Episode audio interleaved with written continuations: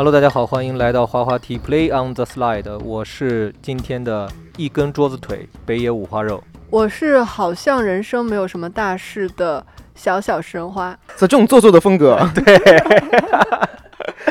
那我我的储我的知识储备量好像没有这些东西。今天是一期不一样的滑滑梯，因为在此之前呢，都一直是我跟小石我们两个人在聊一些杂七杂八各种各样的事情。今天邀请到了我们的好朋友 Tom。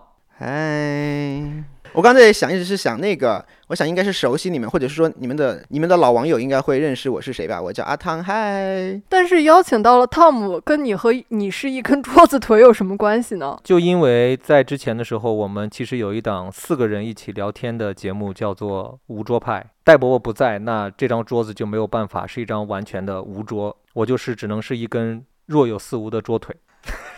好吧，既然说到梧州派，就是这个概念有一点绕，就连我都有点听不懂。好，实不相瞒，接到你们这个通告之后呢，其实我有去点进食人化的微博，然后去用关键词“梧州派”去翻阅了之前我们录的那几期节目，我每一期都重新看了一遍。你哭了吗？哦，没有哭，哦，那那你有怀念我们四个人在一起的时光吗？也没有，因为我的眼光都只在自己的脸上，跟我自己的表现上。那你有发现就是自己现现在的你的脸上有岁月的痕迹了吗？呃，太有了。就跟当时是我不一样的。我现在非常感激我们录了那个节目，因为我觉得那好像是我青春、我的我的容颜的最后的精彩的那一个精华的片段，然后就被你们的视频、被你们的影像记录下来了。因为我现在整个人，我近两年来就是发福。哎，还好我今天参加是你们这个视频的节目，就没有人能看到你发福。对，因为我真的我胖了应该有十五斤，然后整个脸我知道我自己也知道他的状况就是每况愈下。更可悲的是啊，这不太惨了？你们这节目走这个风格吗？就我我我觉得我这两年我的嗯精力、我的能量都在明显的下降。哦，我不知道现在接下来这个话能不能安慰到你啊？就是攀登下降的也特别明显。你说哪方面？嗯，就是就是人的精力。嗯，记忆力就真的是会记不住事情。哎，我们上一次录无桌派是什么时候？差不多有两年，三快三年了吧？需要再次给大家介绍一下我们今天的这位嘉宾呢，哈，有很多新的网友不太了解的呢，可以去食人花的微博或者是别的地方去翻阅一下我们之前的节目，就搜无桌派就会搜到，其中有一位，呃，当年还是怎么讲呢？就胶原蛋白比较饱满的 Tom，他呢是他是一位电影制片人，嗯，而且我预感在不远的将来，可能二十年以内吧，我们应该可以在那个电影院里面看到看到他在卖爆米花。看呃，我我认真说，看到呃有他署名的大作上映。我希望能不能不要二十年，两年？OK，我觉得两年差不多。嗯，就他现在筹备的项目都非常非常厉害。他呢是一位非常的怎么说呢，风趣幽默的 朋友。哎，我觉得完全不是这样哎。怎么了？你有没有觉得好像我在你们的这个视频内容里，我肯定不是风趣幽默的那个，因为戴伯伯是那个，我好像永远是在你知道吗？就是给给输出一些我做了很详尽的 research 之后的一些发言，就感觉我这个人非常的拘谨。不是，我觉得不是拘谨，是因为他抢你的风头。说的也是，真的，就是当你想要幽默的时候，他就会带你回到正轨，然后呢，自己用一些幽默的梗来掩盖住你本来该有的光辉。所以说，他现在离开了也是一件好事，对你。嗯我必须要夸赞你们的这个播客，因为我就是为了你们，我也下载了这个小宇宙，然后订阅了很多博客。我觉得你们的 你们的内容哦，你们的这个是那个博客内容，在整个小宇宙排名第三。那前前两个是什么第？一个是那个鲁豫的，鲁豫有档节目真的蛮好的，给大家推荐一下，因为他的我真的每一期都听完，因为他就对谈一些很棒的一些女性。嗯，那排第二的呢？哎，想不起来。那所以说就是我们在第二和第三间徘徊。对对对，你们现在是保保三争二。那 OK，好的。那进入到我们这个播客过的一个环节，就是需要回忆一下我们上周都发生了有一些什么样的事情，就让你比较觉得记忆深刻的。哦，我上周做了一个我还蛮开心的事情，我买了一个巨型的花架，我想打造一个植物角。然后我其实突然发现，我以前对植物一点儿兴趣都没有，我们家所有的植物都由潘大哥来打理，他来浇水，然后我就说他是我们的小小园丁。但是我不知道为什么，我这两年就突然喜欢手插进泥土的感觉，你知道吗？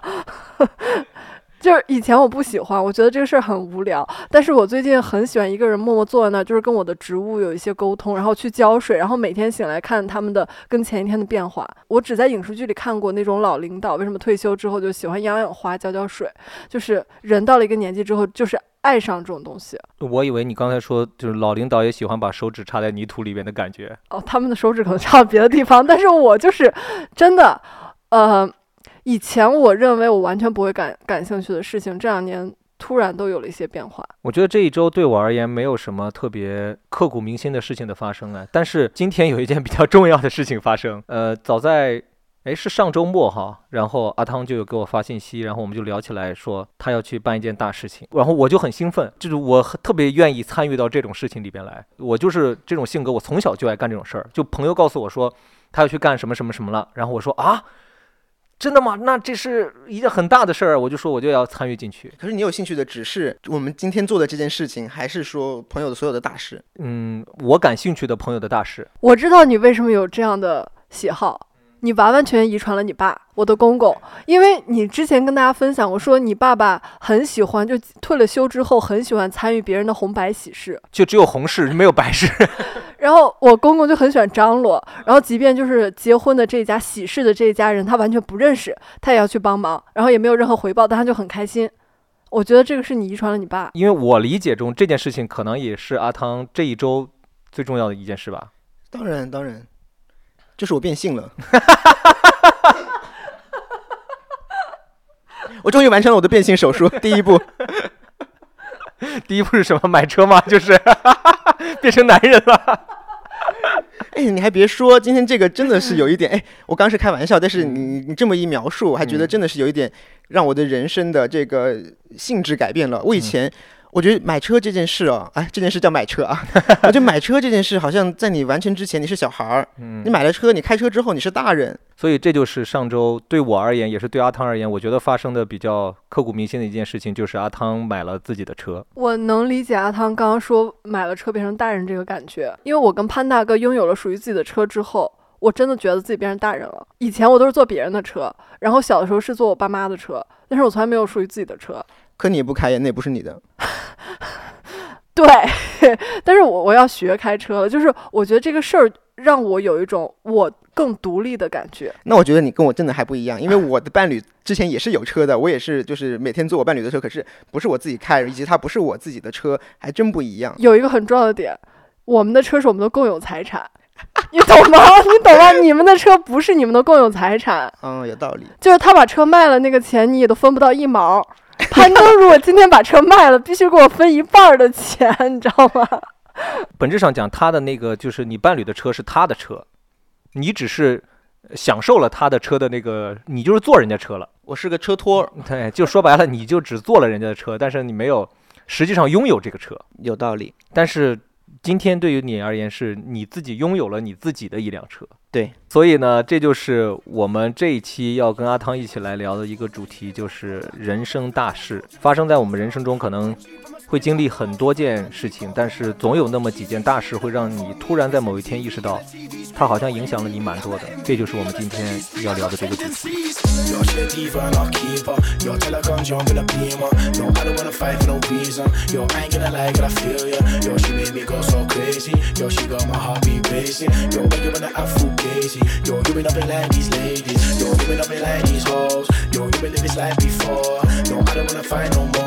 Yo, when I'm with the guys on tour, yo, I blaze a roof when I step in. Hit the scene, don't get a blessing. BBD low with the texting. Yo, she ain't no fool to be messed with. I'm in the club, folk, she don't wanna go. 回到买车这件事情，阿汤想跟大家分享一下关于他买车的一些点点滴滴、心路历程吧。啊，为什么买车呢？就是因为在北京，你知道，其实很难的不是买车这件事，而是你要搞到一个车牌嘛。因为这边北京市也不能付费买车牌的，就必须得摇号。嗯啊，然后很多人选择是租车牌，然后等于是把。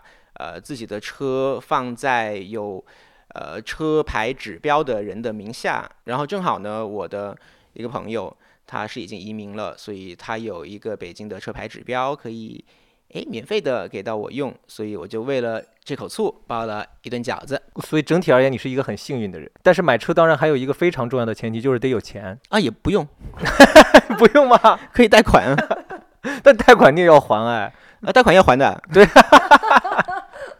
我以为带给我就是我的呢。阿汤买了一辆宝马哦，这是可以说的吗？宝马怎么不能说？他又不是买了劳斯莱斯。我又没有贪污，对呀、他我有自己辛辛苦苦赚的血汗钱，有什么不能说的？我只是想表达一下，他他是一个有宝马的人了但你们不能说它的价格就是了。啊。对我们不说，因为我选择买这辆车的原因呢，虽然我们今天不能说价格，但是我只能说，就是这是一辆性价比极高的一辆车。然后呢，我买它的目的呢，就是为了开着它去到一些体校，然后接一些 年轻的肉体，然后希望他们也不是很懂车，然后这个哎有个宝马的标，然后就上了我的车。呃，就言归正传，说到人生大事这个事儿，你会觉得买车对你而言是一个非常重要的节点吗？或者是人生里面比较大的一件事儿吗？我作为一个深受儒家教育的传统的山东男孩儿，对于我而言，我觉得买车买房就是人生中比较重要的两件大事情。就是当自己拥有自己的第一辆车的时候，无论这辆车是你自己买的还是父母给你买的，我觉得它其实都是有挺大的一个意义的。就像你刚才说的，可能标志着是长大了或者怎么样的，但是我现在回忆起来，我有第一辆车，就我们两人买那辆车的时候，我的感觉并不是长大了，我的感觉是，我好像在这个社会上边稍微能够站得住脚了。对我而言是一种这样的感觉，就是你不能说车是一个身份的象征，但是它好像意味着某种层面上是。我好像能够比较正常的在这个社会上面生活下去了。哦，拥有车你想这么多吗？我我当时只是单纯的想说，我再也不用用轿车软件叫车了。我完全没有这一类的想法，因为我现在满脑子就是担心。然后你讲买车买房这两件事，我都经历了嘛。然后 买房这件？事对我来讲反而没有什么波折波澜，因就你不会觉得说哇，我竟然在北京拥有了一个属于自己的房子，你不会突然这么想。因为也不是经过我自己的双手去努力赚到的，所以好像也没有那个。反而买车这件事我就有感触，因为这个是我自己的存款 去去买的东西。那你后悔吗？他们俩刚才陪我提了车，然后开了一程，我现在其实有一点担心，因为我真的不知道拿这辆车怎么办。所以这我我现在觉得你这个跟我们不一样的一个点就是，你这有点冲动消费。这不是冲动消费，你不是纯粹为了车牌买的车吗？纯粹为了车牌买的车，这是第一点。第二点是我想强行的逼自己长大。哦，因为呃比方说，我伴侣在有车的时候，你知道他有车那么多年，我从来没有去好好的把这个车去学会过。因为你身边一旦有个人会开车，你永远就是想的是，那咱就那就让他开吧，我不用学也没关系。但因为现在我伴侣他没有在北京了，所以我就觉得，我现在这是一个很好的时间，让自己去更独立，去成长。所以今天下午路上回来的时候，我有在跟你讲，我说这辆车一定是会让你，可能现在你当下你不会觉得它有什么特别大的意义，或者它是一件多大的事儿，但是可能过几年你再回过头去想，你身上的某些转变，可能就是从你拥有了这辆车开始。我觉得特别是在生活上的，你现在如果说让你回忆一下，抛出去买车这个，你可能也不太觉得是一件多大的人生大事。你这这么多年的人生中，你有觉得哪件事情对你而言是比较难忘的，或者你觉得那一件事情的发生改变了你很多？割包皮，你们这肯定不能放吧？这我这这个放吗？这个确实也蛮重要的，真的蛮。重要的。我割完还发炎，在医院住院了两个月，你你方便说一下你是几岁割的吗？六年级还初一，而且我割完了好像还没好全，我就去看孙燕姿演唱会。然后然后听到了绿光，跟着蹦了起来，是吗？然后就开线了完全全。场不能动啊！然后我最后好像都结束了，就等所有人走，然后我再一个人就是蹒跚蹒跚离开。哦，确实肉体上的一些改变，也是一些人生的大事情啊。呃我身上有一件大事情，对于我而言，就是我那那个也是一个手术，但是但不是割包皮，是我腿上那个伤。我腿上的那个伤对我而言是一件蛮大的人生大事的。阿汤，你知道吗？攀登被人捅过一刀，略有耳闻，啊，你知道？猪肉那边有隐隐约约有听说，就有人捅了他，他差点死掉，哎。不是捅的腿而已吗？他如果捅到大动脉，他整个血就是喷出来之后，他就可能就死了，失血过多死啊。天呐，但是这个这这怎么能从割包皮突然讲到你被捅了走到捅了一刀？不是啊，因为都是手术嘛。他刚才说的割包皮也是一个手术，而我这个也是当时缝合也是一个手术。我就想到这种人生大事是发生在自己的肉体上的。我觉得很多人动过某一个手术或者经历过是自己身体上的某一件巨大的改变，那一定对他而言是一件人生的大事。那我想再问一下，割包皮对你后面的人生有什么影响吗？我觉得有帮助我的发育。不是，多大呀这个事儿？这是一件特别大的事儿，有帮助他发育。天大的事儿哎！嗯、那就是你有哎，我现在的卖点 因为大家如果熟悉我的也知道，而而且我刚才也说了，我现在脸又下垂，然后身材也发福，我的卖点不多了。但是很干净，这个是一个卖点，对吧？对，那你有建议大家就是要割包皮吗？或者说你有没有就是你觉得如果更小割会不会更好？那当然是啊，现在都很小就去割了呀。而且现在技术好像很好，我们当年那个技术，嗯，不是很好，所以它割出来的不漂亮。就现在那个技术会割得你非常漂亮，像一件艺术品。那我们那个时候就是你知道会留下一些疤痕，那你其实那你割包皮的年纪已经不小了。那是你自己主动提出的，还是你爸妈要求？就说看到说，哎，儿子，我我你确定这一段真的能播这么真的久吗？真的能播？我真的好奇。呃，是因为你不割的，好像我小时候发炎过好几次，哦、嗯，然后就到那个暑假就说那就割吧。我还记得我好像第一次发言的时候，就是就是痒嘛，然后就一直在那边，就是也不好意思说，然后就自己在那边抠。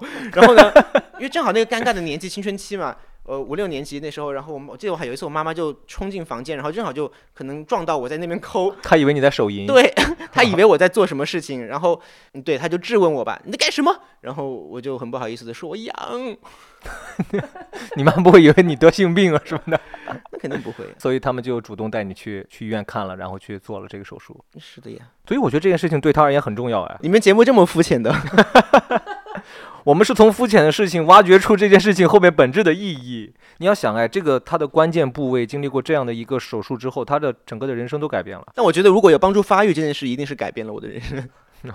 但是你像我刚才说到，为什么我觉得我腿上的那个伤是让我改是让我改变很大的，或者是我觉得它是我的一件人生大事的一个很重要的一个原因。我受完那个伤之后，我的一个非常果断的想法就是，我以后一定要离开这个城市生活。哦，所以就是这件事儿其实改变了你之后的人生轨迹，这么说对吧？对啊，所以我觉得这是一件人生的大事，因为我突然会意识到，好像那个城市有很多东西是我不能接受的，和我想逃离的和远去的，包括那儿的有一些人，就是那种感觉，在我受完那个伤之后，几乎是每天都在我的心头去萦绕着。正好你也我我们在高考的那一期有聊过嘛，我说我受完那个伤之后，马上就是高考。高考之后，我松了一口气。我知道的，我查到我的成绩，我要去北京之后，我真的是长松了一口气，并且我好像在那一瞬间有一种特别深刻的决心，就是斩断了我跟我生活了十几年的那个城市的一切的联系。就包括现在，我也没有那么愿意回到那儿去。就除了要看我爸妈和我的几个好的朋友以外，真的没有任何的念想，就对这个地方。这两位博主家里真的非常冷，我现在已经穿上了我的羽绒服。就是你们俩说完之后，我刚刚一直在特别特别仔细的回想，我有没有小时候在身上动过哪儿，然后改变了我后面的人生？我没有哎。那我觉得你是蛮幸运的，就是不需要遭受肉体上的一些经历，就自己能够顺顺利利的去成长，并且能成长到现在的一个，对我而言，我觉得是一个比较好的一个状态，这是一件挺好的事情。我这个受伤还有一点对我影响非常非常大的一点，就是我到现在为止，只要在路上看到有一些，我不能管他们叫不三不四吧。就是看起来有一些危险性的少年，我都会下意识的离他们远。这个事情对我的影响，真的到现在为止，包括今天我们两个人去跟阿汤去见面，我们在七九八里面，七九八旁边我不知道是一所什么高中，还是一所什么中学。我们去了好几次，都碰到下放学那个点，或者是他们休息那个点，会有那些学生叼着烟出来，然后牵着他们的女朋友的手啊，并且很大声的在那儿说了一些很很像我。十六七岁、十七八岁，周遭的那些人说的那些话，我就会下意识的跟他们远离，甚至不愿意跟他们有眼神上的对视。就是这个伤疤让我的一种变化吧，我觉得。那我想到了我的第一个人生大事，是戴牙套。就虽然我现在牙没有很整齐，但是我小时候牙特别特别不整齐。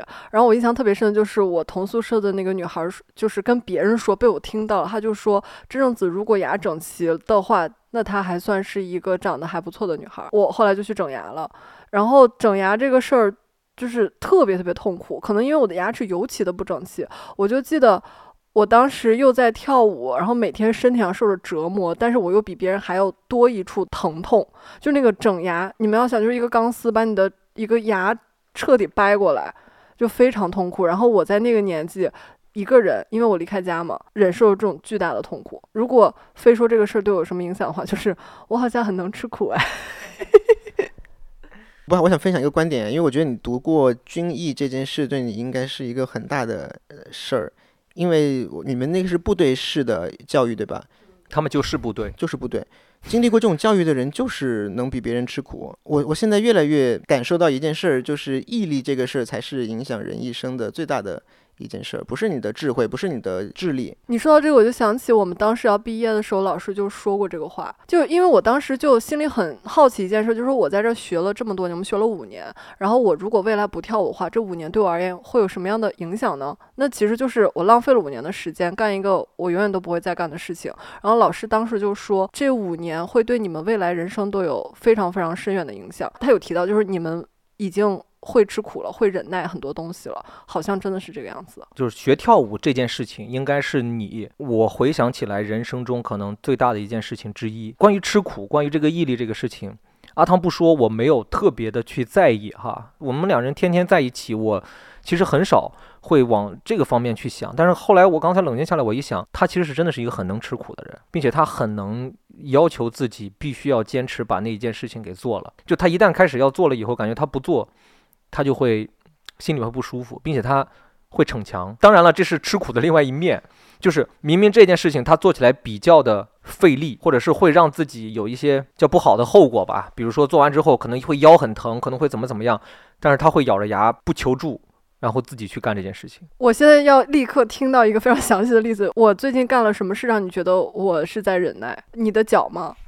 我的脚还好，什么梗啊？因为我前两天脚不是扭伤嘛，然后我不是打了绷带嘛，因为打绷带要三四天就不能洗脚，所以你脚很臭。然后那个绷带就会让脚就是变得有一股特殊的臭味儿。我真没闻过那么臭的东西，你知道吗？我的眼泪差点出来，闻到 就是。你应该趁机去卖原味，可以大赚一笔。我帮他剪开那个绷带，那个味道出来的时候，我觉得我真的要吐了。就是我们之前看过，现在咳嗽有可能是因为那个导致，因为那个真的会刺激你的气管。我们之前他给我看过一个视频，呃，一个妈妈把脚给儿子闻了一下，儿子就立刻呕吐，就真实的呕吐。我之前觉得说，哦，这会真的会这样吗？那天有人就是这样得肺炎的，你们真小心一点啊！我那天闻了，我差点吐死。就是你一定让我立刻举出来一个例子的话，有好多例子。包括有一点，当他觉得他要给我们的衣帽间搞几个柜子，刚开始我没有很赞成，虽然我不赞成，但是他如果想去做，我就去让他做。所以说那些柜子到的时候呢，他就会觉得这是他要求的事情，他就不想来求助我，他会自己一个人叮叮当当的去装那个柜子，就很重的东西他会一个人去搬，一个人去动，但是他不会喊我。比如说柜子到了，我跟他说，哎。等会儿我出去办完事儿，我晚上回来，我们再一起来装。结果我晚上回来的时候，他已经装完了。你是不带任何愤怒的自己默默的装完吗？哦，我就像他说的，我觉得这是我要干的事情，就不会说哎埋怨他说你为什么不来帮我，因为他不是不帮我，他是正好可能不在，但是我就想要把这个事儿赶紧搞完。哦，你这么说完我都要哭了，我觉得我好伟大哦！啊，这个人就是娘，我真觉得女性有这样的韧劲儿哎。中国女性很多都有，真的讲实话，中国女性就是比中国男性要强一点点。是的，在韧劲这个部分，就是强在韧劲这个部分，因为行都是都是亚洲人嘛，那个身体素质都是比别的种族的可能差一点点。但为什么中国女性的运动能够比男性的运动好那么多？我觉得就是赢在这个韧劲儿。中国女性这么多年来所处的那个环境，其实是让她需要付出更多的努力跟韧劲儿才能成功的一个。就说到这个，为什么我觉得是跟你当兵有关系的？他其实骨子里边是有那个自由散漫和懒惰的那个点在的，在日常生活中很多时候能能体现出来。但是到了一些事儿上之后，他就会像我现在你让我回忆起来那画面的话，我可能能幻想出来啊，就不能叫回忆了，就幻想出来在部队的时候，他突然被要求干一件某一个事情，就不干不行了。他会必须得咬着牙去把这个事情干下来，我觉得这个就是当年对他的一个影响啊！谢谢谢谢这样播客让我知道自己原来这么伟大，我之前都不知道。但你说完之后，我就品出来了，我真品出来自己。我甚至我在有时候坐车，然后可能这个车很挤，然后我只能维持某一个不是很舒服的姿势，我都可以坚持很久哎。可能就是你说完，我真的 get 到了。在生活中的体现，可能也是一种逞强。我们去骑马。结果碰上呢下雨天，就钱都花了，有很多人就一一看见下雨就停了嘛，就赶紧的去到旁边去避雨的地方去休息什么的。他就会咬着牙，不行，我要骑完，我就我要坚持。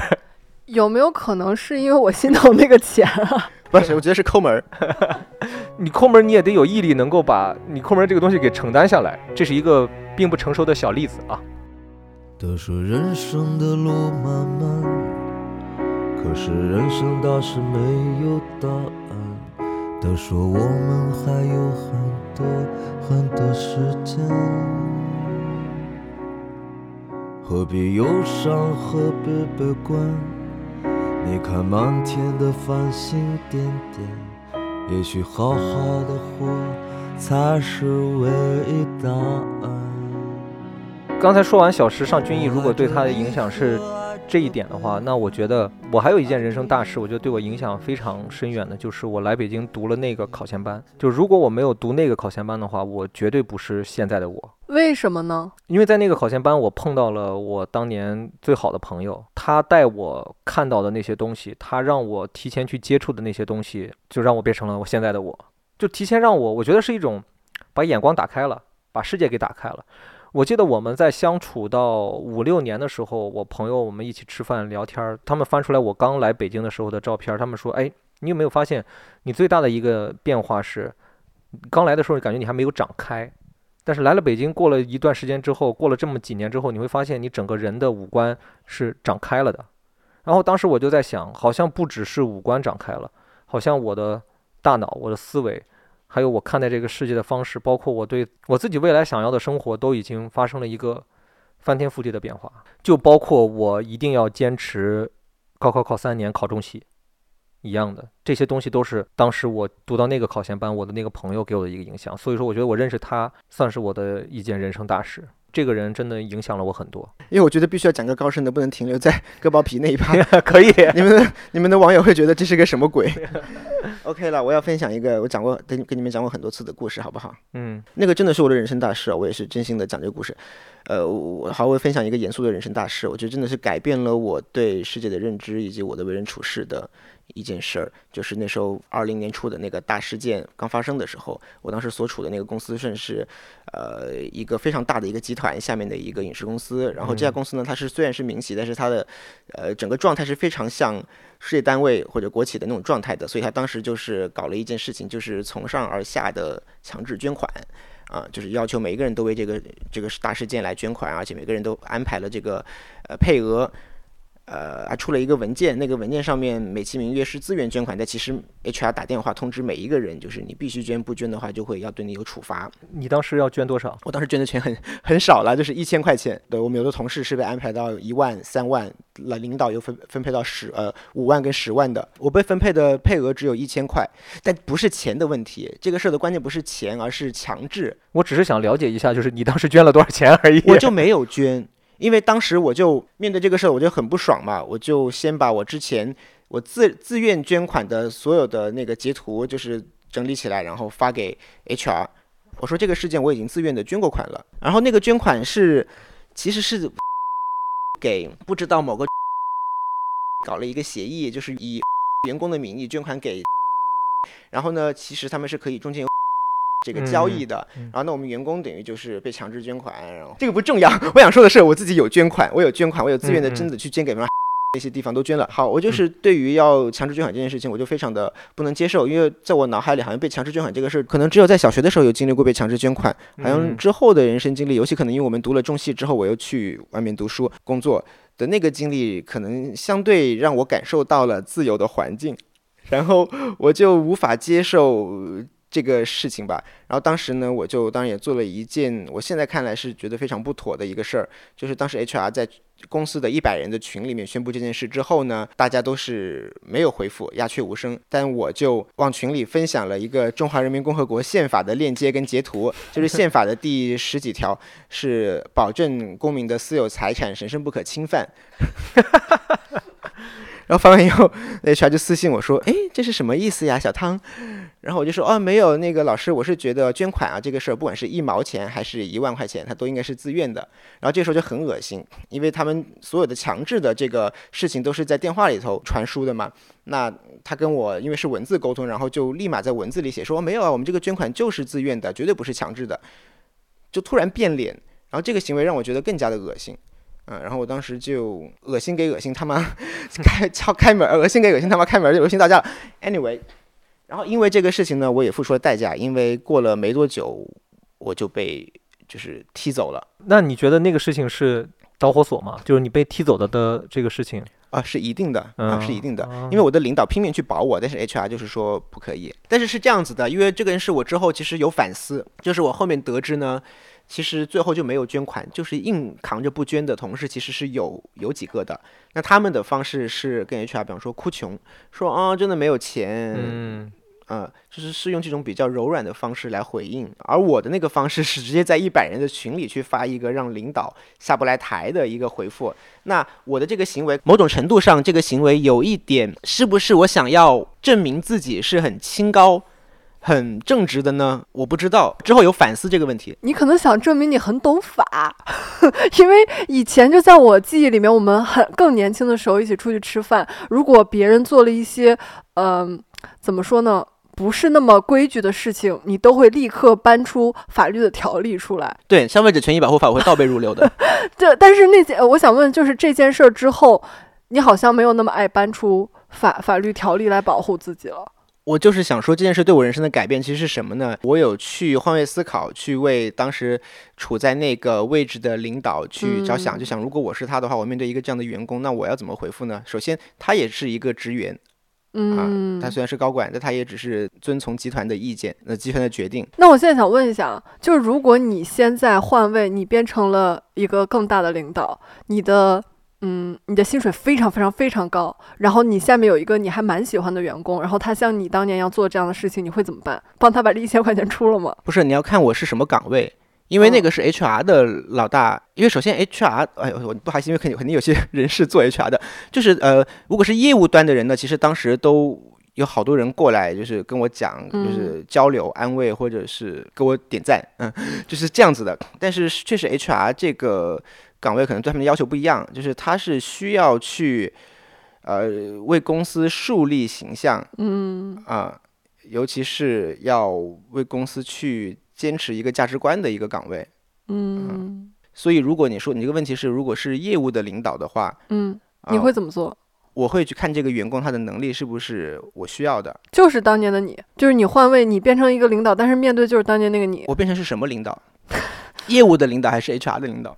业务的领导。没有啊，因为业务的领导确实就是极力保我啊。我很好奇，就比如说这个钱，如果有人替你出了，以你的名义出了，你是不是就没事儿了？不是的，不是我最后出没出钱的这个问题，因为你已经叛逆了，就你已经让他们觉得你很难管教了，你没有办法在这个体系里面生存了。对我是一个起义者，嗯，whistleblower，吹哨人，对，在任何制度下，其实不能讲那个了。就是 WB 这个人都是很危险的一个存在。就甚至我们上一期跟大家分享那个英剧。真相捕捉，然后里面他们也一直在说说，所所以你是想当吹哨人吗？你觉得你当了这个吹哨人就能怎么怎么怎么怎么样吗？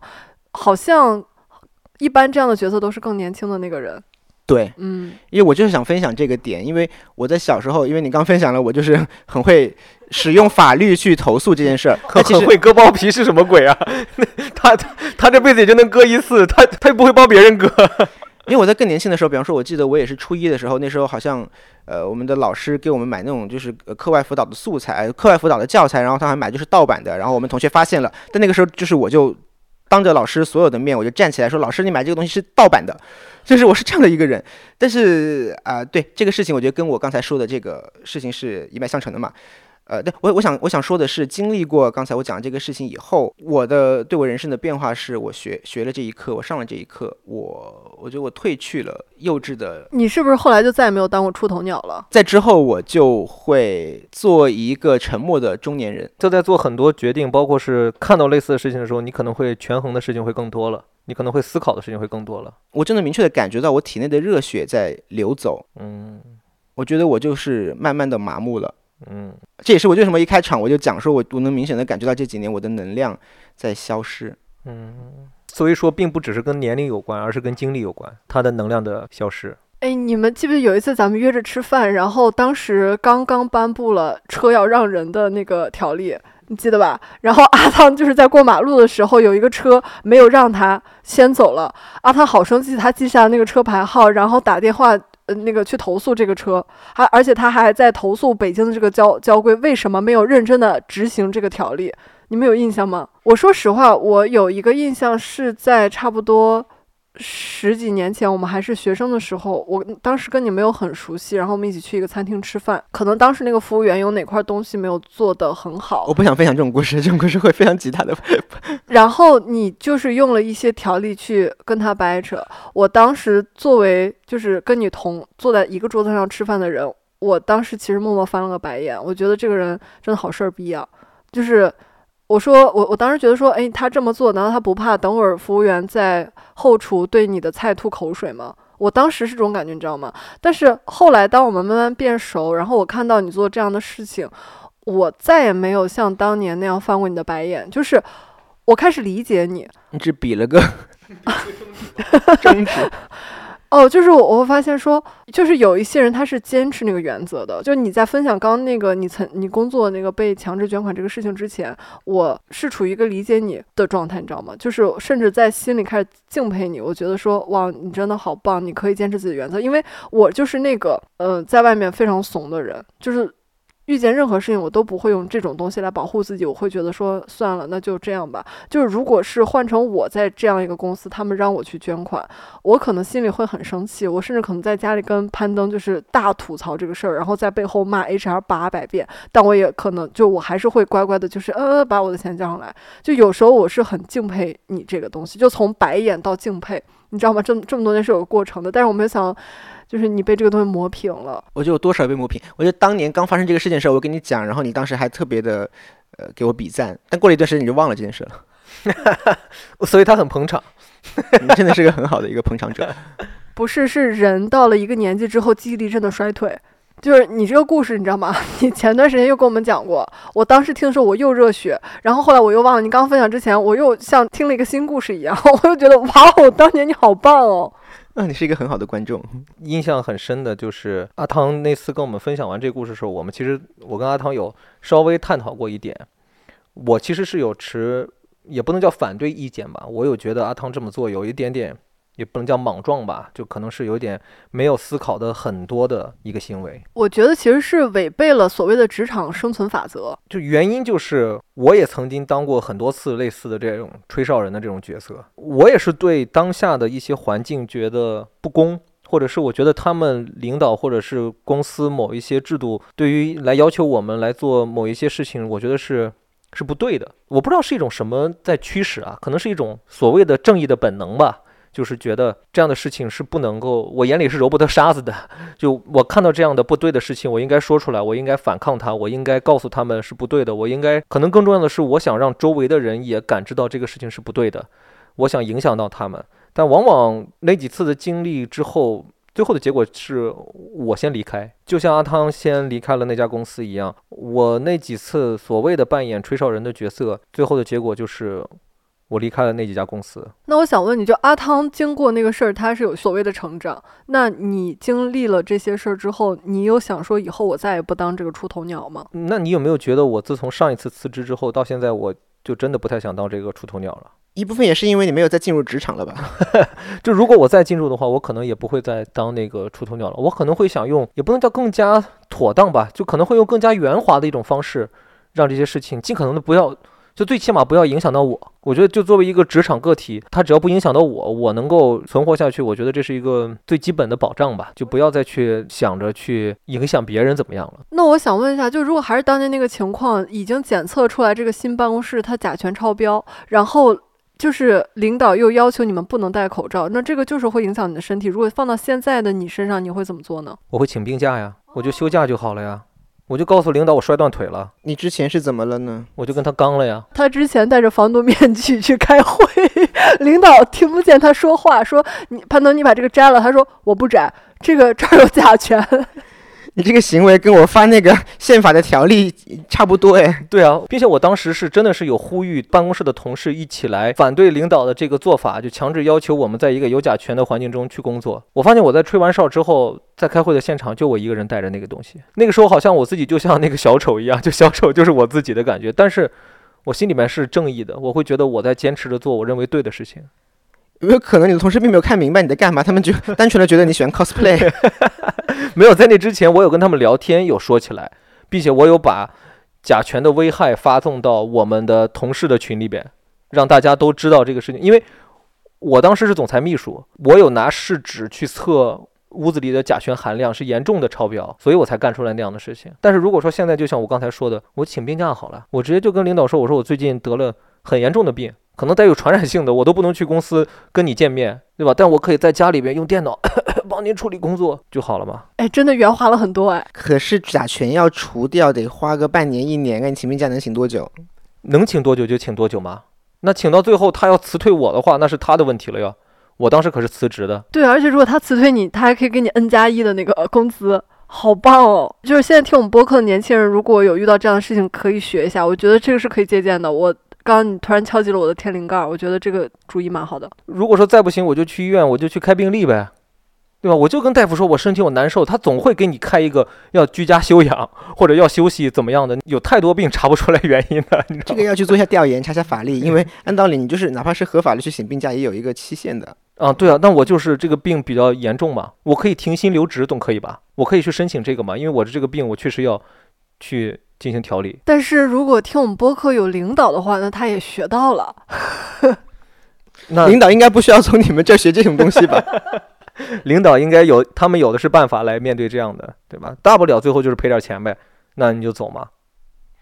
但是在当年，我相信你们俩做这个事的时候，你们心里都是爽的，绝对是爽过的，就是很热血的。而且我当时还就是像攀登旁边那个小弟一样，我就说哇，太酷了！我觉得你做这事儿做太对了。但这真的只有年轻的时候才会做。就包括上一次我最近的那次的辞职，我从那家其实看似对我未来可能发展。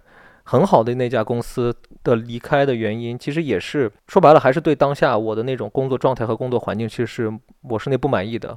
我不满意他们的加班，我不满意他们的喝酒的文化，我不满意他们把所有的工作堆到我一个人身上来的时候。然后那个时候，小石就像刚才那样，在旁边跟我说：“大不了就不干了。”然后我就那他妈就不干了，然后就不干了。但是后来我们两人有再次去聊起来的时候，我就说，如果。当时我也不能说忍下来吧，就是我想办法把这个事情就真的给弄过去了，扛过去了，或者怎么样了。我说不定现在也算是在圈子里边小有名气，或者是有那么几部作品的一个那样的人了。那你后悔吗？谈不上后悔，谈不上任何的后悔。但是确实，他们就是这件事情，我相信，就像你刚才说的，他作为一件人生大事的存在，他他一定影响了你在之后的。工作也好，生活中也好，很多的一些碰见类似事情的一些处理方法，对我而言就是，我想再碰见有类似的问题的时候，我一定会是耐下心来，先动动脑子去想我要怎么去做，而不是上来就去刚那么个人了。好像我需要去思考的事情有更多了。可是你们后来这个变化状态，如果自己没有真的经历过这件事儿的话，你不会变成现在这个状态，你必须得经历这个东西。所以这才是我们的人生大事啊。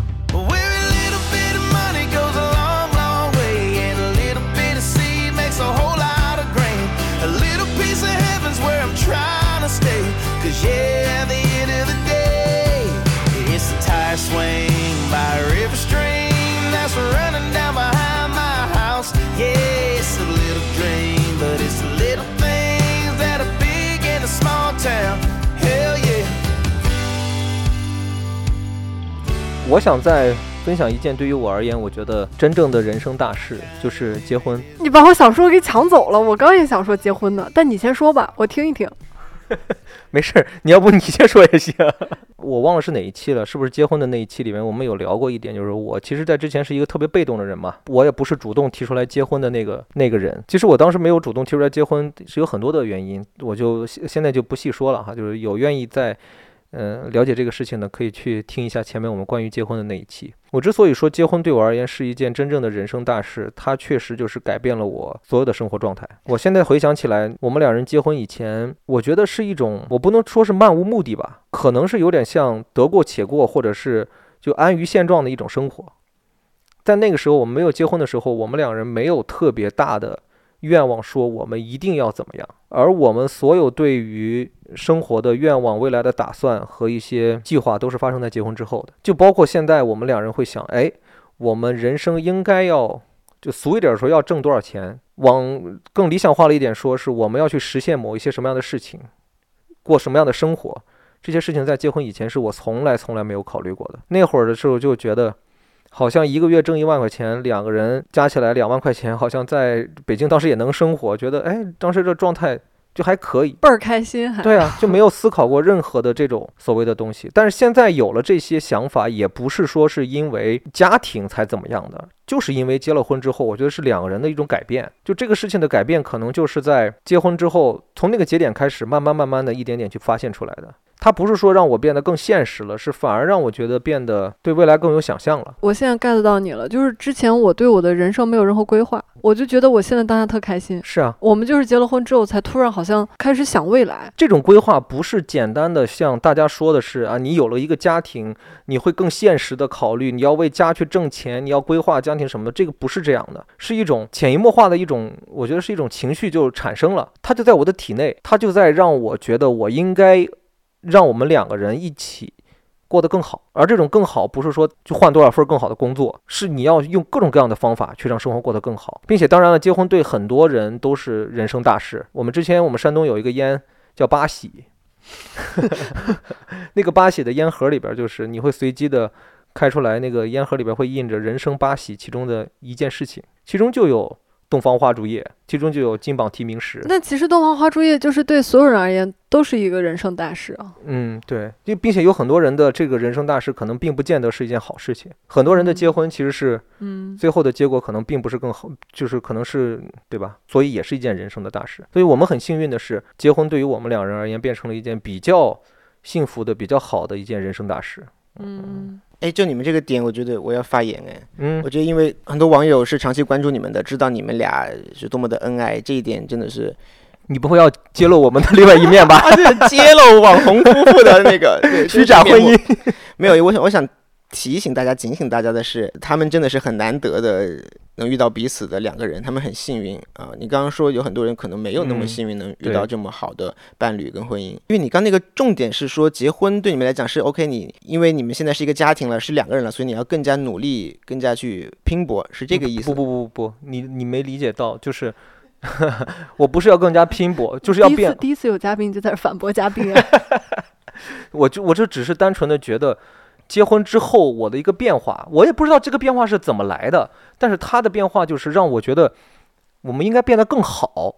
这个好是方方面面的好，而不是说靠努力拼搏去工作或者怎么样就能变好的，而是你要用心，用真心。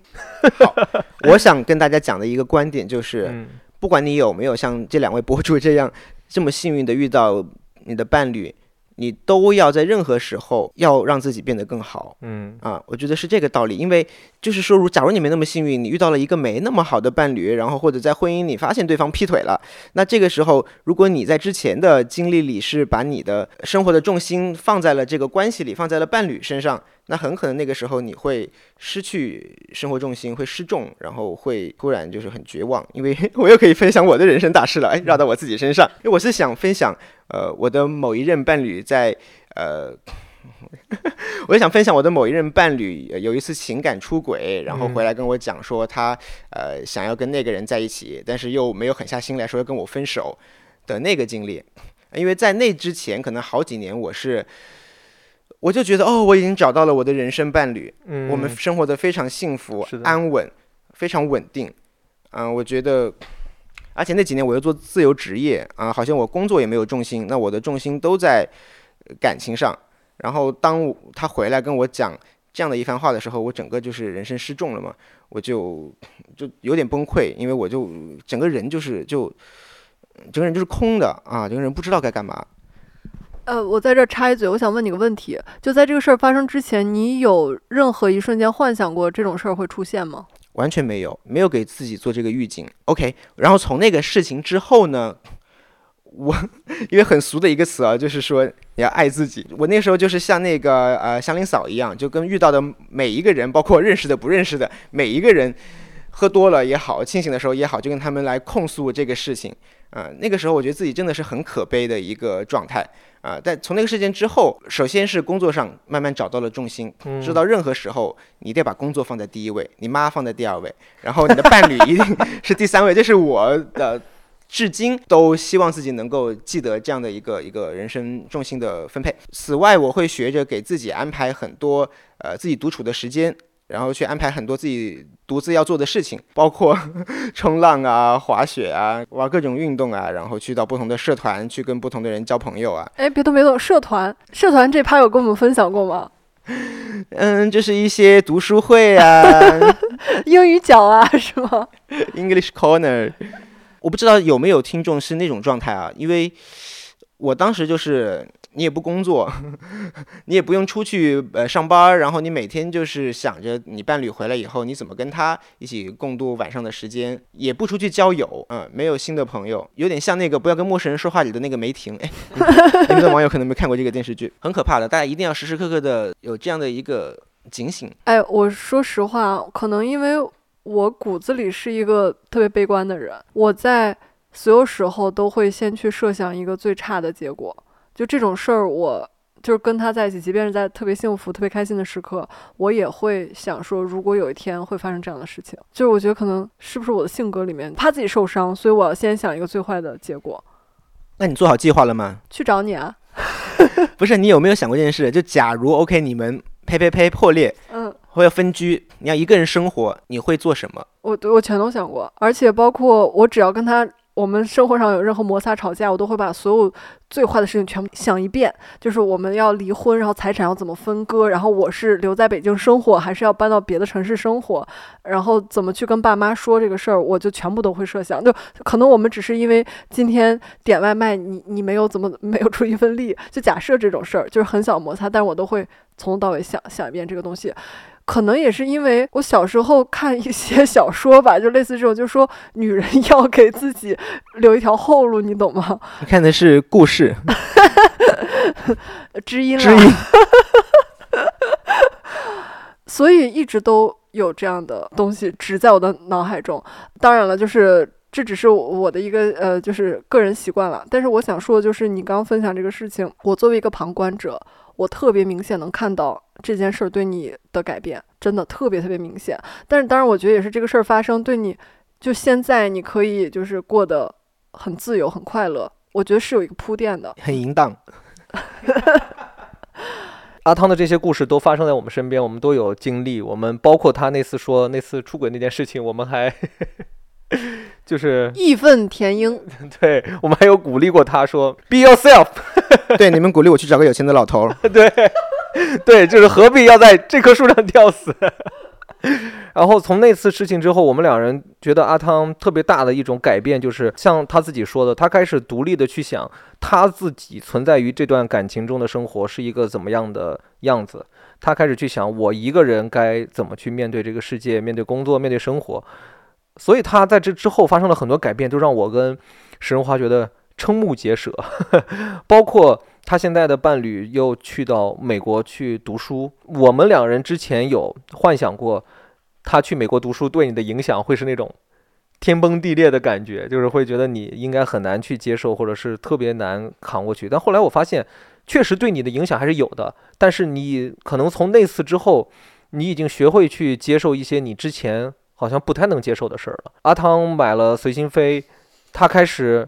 在每个周五下班之后，去到一个陌生的城市。哎，我老板没在听你们的广播吧？因为我老板并不知道这件事。我说了，周五下班之后，然后就截止到目前，你已经去了多少个城市了？一二三四五段吧，已经五个城市。五个城市。哦，真的是周五去，啊，周五下了班就去机场去飞走，然后周一再飞回来。周天晚上就回了，老板，我周天晚上就回来了，老板。你们老板可能不太会听我们这样的播客。就我跟食人花会觉得，Holy shit，就是多累啊，或者是多那个什么呀？我其实也一直想问问你，你觉得累吗？或者是你你这么玩开心吗？太累了，关键是现在年纪大了，体力跟不上。是之前出轨的那个事件让我知道，我面对呃我现在这个伴侣，他呃去另一个城市生活的这个境遇，我现在必须要给自己安排一些手头上的事情，让自己忙活起来啊、我觉得很多如果现在正在失恋中的朋友，呃，你听到这个，我觉得你要知道，就是呃让自己忙起来啊、把这一点做好，其实你就很快能够走出那个情绪。所以说选择周末随心飞是正好周中的时候要工作嘛，所以说周末也要让自己忙起来。没错，因为之前我们的周末就是两个人腻在一起。我说实话，我之前就是知道这件事儿，我担心过，我就很想说每个周末都把你拉到我们家，或者说我们就约着出去玩儿，因为我很知道这种感觉。我们不是刚当时刚结完婚，攀登就去跟组拍摄了嘛。我平时跟朋友在外面，我就努力的把自己安排的非常忙，这样就没有空去想他，就没有空会想说，哎呀，以前我们两个人在一起有多快乐。因为我我我体验过这种感觉，然后甚至我之前跟你分享，我就说我把自己安排的很忙，但是跟朋友在一起玩的时候非常开心，但是当我一个人回到家的时候，我就会非常的更加孤独，加倍的孤独，加倍的落寞，心里很很酸。对对对，这个感受也蛮妙的。就是我也是每次，比方说周末玩完以后，周天晚上一个人从机场打车回家的路上就会哭，听着音乐，听着听着孙燕姿的音乐就会哭。割完包皮也听孙燕姿，长大了也听孙燕姿。哎 孙燕姿陪伴我很多这样的时刻。我此处给你放孙燕姿的音乐，你最想听哪一首？绿光怎么样？但是后来你现在已经完全能接受他在那边生活了，嗯，我好像只有前两个礼拜是有哭，嗯，所以说两个礼拜之后的随心飞呢，就变成了你一定要去飞了。那就为了省钱，了为了把钱给赚回来。可是你早就赚回来了吧？应该飞个三四次没有，我飞到四次才回本。四次回本嗯，五次就算是赚了。对啊，我们下次去新疆才算是真正的赚。哇，那还有多少次啊？新疆飞完其实就不剩了，因为一月一月十几号就没了。那你要在一月十十几号以前再飞一次吗？我不飞了，因为我为了抢新疆的票，我这几个礼拜都轮空。哦嗯，刚才阿汤说完关于这个情感上的经历，而导致自己发生改变，作为一件人生大事，让我想起了我有一个朋友也是发生过类似的一件事情吧。他是个男孩儿哈，嗯，当然是男孩儿。说你的故事。就我那个哥们儿呢，就简单而言，就是他经历了一次出轨，他的女朋友的出轨，他可能在那之前从来没有去意识到他会经历感情中会有这样的挫折，他一直觉得说不好听点儿都是他会是先提分手的那个人，他会是那个换女朋友的那个人，但是他在经历到一段好像让他觉得可以就此安定这一生的一段感情的时候，他却发现了这个女孩先背离了他，然后出了轨。这件事情对他的一个最大的改变是什么呢？就是变成了一个会排斥任何对感情不忠的行为的人，他变成了这么一个人。这个意思就是说，如果他身边有朋友就出轨，让他知道，他就会跟这个朋友立刻断绝关系，是吗？因为我这个朋友本身是一个浪子，就那种感觉，但是所有人都没有想到他会对自己从那次出轨之后，他的人生变得从一而终。所以浪子还需要渣女来治呗。我也听到是这个意思呀，我觉得蛮好的呀，就有能吃这一可能的亏长这一长这一智。对对对，就是这个东西是这个意思，就是但是对他而言，就是他的人生中的一件大事嘛。那他以前有出过轨吗？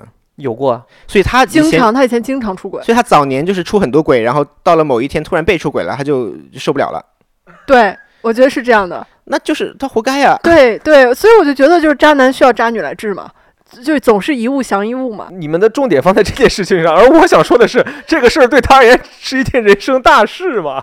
就他认识到老天是公平的，他不会往这个方面去想，但是对他而言的改变就是从那一次之后，他会觉得不忠是一件他完全不能接受的事儿了。啊，就他之后自己也不会再也不会不忠了。对，那我突然觉得，就是每个人的人生都会发生很多大事儿，但这个事儿发生了，你这个人会如何应对，如何改变，这个东西还挺有意思的。因为也有的人是他本来是个非常非常好的男人，但是他遇到了，就他也曾经以为他会跟这个女的一直走下去，结果这个女的可能伤害到他之后，他整个人性情大变，就变成一个大渣男，宇宙超级超级无敌大渣男。真的就是就是这个事儿是这么个事儿，但是就要看你自己想要如何去塑造你自己，怎么改变。为什么我说很多的这种事情是一些人生大事？就是你是不能提前预判到这些事情发生之后你会变成什么样子。我觉得这一期我们聊的这这些人生大事，它其实就好像是命运在，就是你的人生到了一些命运的拐点上面，然后呢，你在这个拐点上选择了往右走，你的人生就彻底变成了那个样子。就回到前面我说我受伤的那个事情，我其实现在有在回想到，我当时可能在某一个瞬间，我充满了要报复的心理。如果当年我选择的是一无止境的去报复，或者是要把这个事情查到底，查出来是谁对我造成了这样的伤害，然后我再想办法去报复他，可能我的人生就变成了那群小混混的样子。我现在也可能还是在我当年生活的城市里边扮演着那样的一个角色了。但是我当时选择的是恐惧于这件事情而想逃离于这个地方。既然说它是人生大事，可能在某种程度上就是它所造成的影响和对你的人生改变是你不可控的。我懂了，就像阿汤经历了之前的伴侣的。出轨背叛，他本来会变成一个哭哭啼啼的什么什么，但是最后阿汤决定变成一个独立成熟的那个，对，这这么一个角色。也有很多可能像经历过阿汤同样的遭遇的人，选择的就是沉沦，可能选择的是放荡人生，就是那种的。就在此，我也想征集一下大家在。自己的人生中经历的那些人生大事，就这些事情可能是你不能去左右的。当然了，也有人是在某些时刻你做了一些选择的。我觉得这都能称之为你的一些人生大事。这些大事对你产生的影响一定是非常久远的。但是很多事情可能在当下你不会觉得，你可能过个三四年，过个两三年，你再重新回头去看你当时发生的这些事情，你才会意识到，原来它对我的影响是这么的大。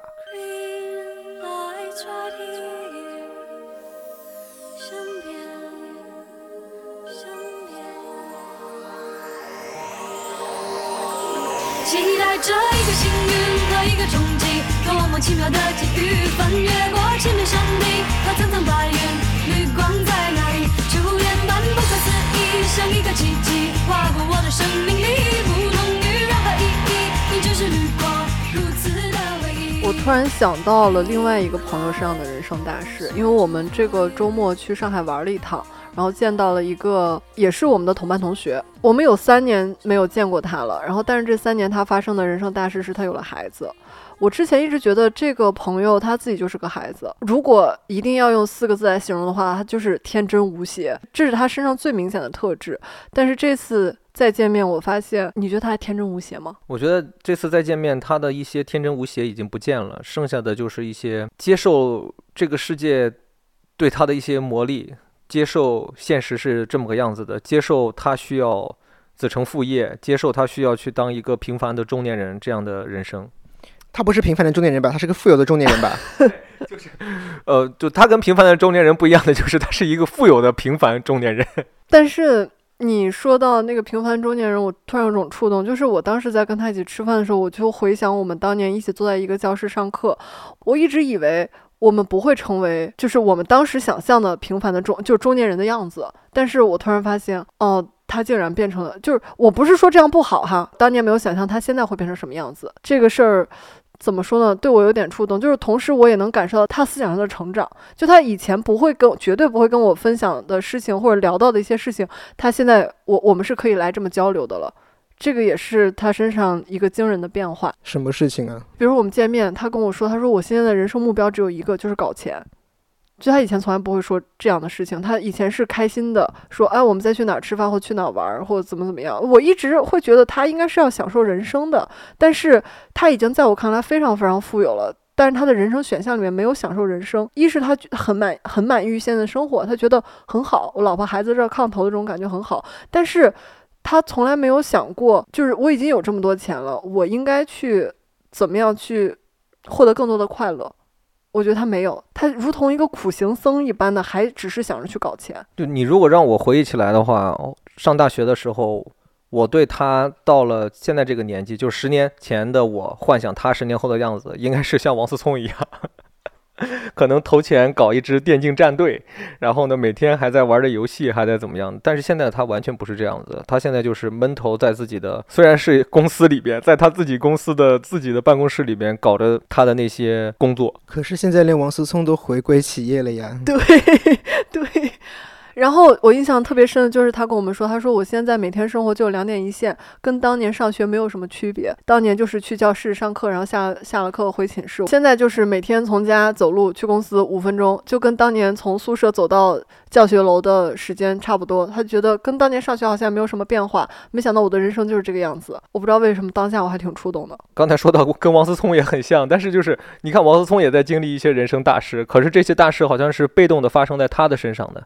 对吧？是他父亲那边的一些大事，而从而影响了他。他们背后的那些网络可能太复杂了，某一件大事发生之后，就导致他这边的大事也要去发生了，还挺神奇的吧？就我们那个朋友也是，我最触动的一个点是我在跟他聊天的时候聊到关于情感方面的事儿，他跟我说，看着你们的婚姻，其实他很难想象。他说我没有想过婚姻还能这样子，嗯，他觉得他的婚姻是那种特别正常的男女的婚姻，就是传统吧，一个标准的一种男女的婚姻，而我们呢，好像跟那种标准模式下的婚姻不太一样，可能是因为我们的一些生活状态和我们的感觉。你还记得他见到我们的时候，他说我们两人好像一点都没变，就那种感觉。而我们两人一见到他的时候，我们的感觉是他好像有点变老了，或者是他好像有点更成熟了。他是不是没有涂防晒呀、他都开保时捷，好像不太需要防晒。他的车上面是不是没有贴膜啊？你以为他的车跟你的车一样吗？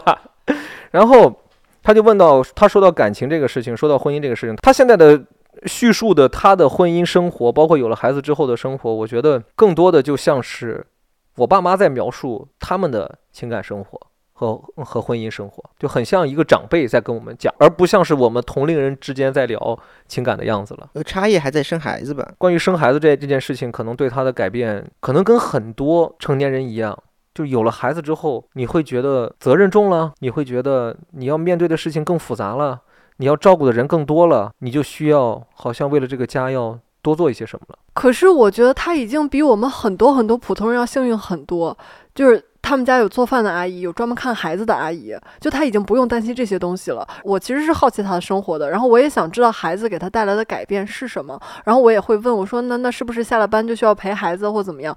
他说，哦，我就是反正在孩子旁边吧，陪着他玩儿，然后我在那儿刷抖音，你懂吗？就是这也不是我理想中的一个亲子关系。但是又好像是我在很多网络上看到有一些父母的那个样子，嗯，就是你说孩子给他带来的就是压力或者说责任，可能也是因为我没有更深入的了解，就我也没有感受特别多，因为我觉得他们至少在钱上没有什么太大的压力嘛。他一直在跟我们提生完孩子之后，包括孩子现在到三岁了，他现在满脑子想的都是搞钱这个事情。就搞钱这个事情，好像对他而言是一件我当下唯一要去做的事儿。这件事情不是说是他背后有太多的。原因并不是因为我单纯是要为了孩子的将来，为了这个家庭的将来，还是怎么样的，就是他潜移默化的出现了，好像他现在的生活重心就应该是他，我觉得就是这样的。当然了，他也有畅想他的退休的生活，他觉得他多搞钱是为了让他、他老婆还有他的孩子将来能够生活的好一些。他也不断的跟我提说，他看上了一套苏式的宅子，好像一点几个亿。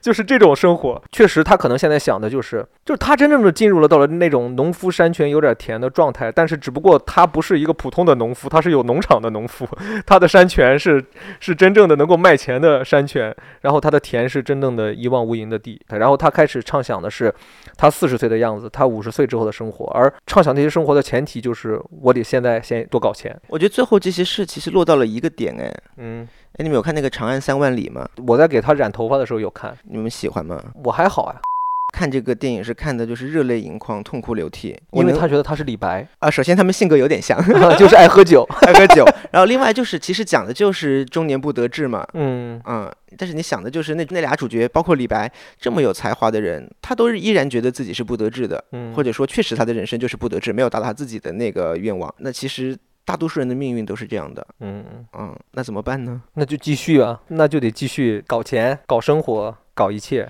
就把自己想要的东西就给搞起来嘛。我是我是想说，呃这落点好像又太悲观，就是理想主义好像，嗯，理想主义并不能拯救人类，人类命运的主题就是不得志。啊呸呸呸，什么？但是我发现我是那种，我需要我身边有一些理想主义者，就可能我生活在人间，但是我需要我能看到一些光，能让我知道哦，也可以那样。就我是需要理想主义的，但可能我未必未必是那个理想主义者。我想说，好像听上去感觉，至少我跟潘大哥，我们两个都是已经决定不要做这个人了，不要做理想主义者，不要做吹哨人这个 我只是不要做吹哨人这份儿事这份事儿了啊。你认为你还是理想主义者吗？我是的。我一直是的，并且我觉得这个世界上就是需要我这样的人。如果这个世界上没有理想主义者了，那这个世界就没意思。我现在知道我们为什么生活这么幸福了。我刚刚前面说，我说我即便当一个务实的人，我也需要能看到那个理想主义，我会看到那个美好。你就是 那我能让我看到的那个美好，然后我去干活儿。因为就是对呀、就是每一个理想主义者，他身边一定要有一个务实主义者去帮他呀。所以你是李安的老婆，可是我多想成为李安啊！你想成为的是张艺谋，而我就是你的蔡国强吧？OK，好吧，我们这一期呢聊着聊着聊着，不知道聊到最后为什么聊到了理想主义这件事儿上，但是就回到这一期的主题上面，说到人生大事这个事情，最后还是想跟大家说一下，就是我觉得我们没有办法预判某一件人生大事的发生。也没有办法可能去左右这件人生大事最后的走向。我们唯一能做的事情，好像就是稍微的去去除一些悲观的想法，或者是去在面对任何问题的时候，都稍微的去积极一点。这样可能当你真正在碰到那件事人生大事儿的事儿的时候，你也能稍微的积极一点。你们听听，这就是一个理想主义者的发言。理想主义者的结论。因为只有这样，好像最后你的人生大事导致的结果，才能让你至少是一个走向正轨吧，而不是偏离轨道的一个存在。我的意见是享受当下，及时行乐。这他妈这这不是你的意见，这就是你现在在做的事情啊！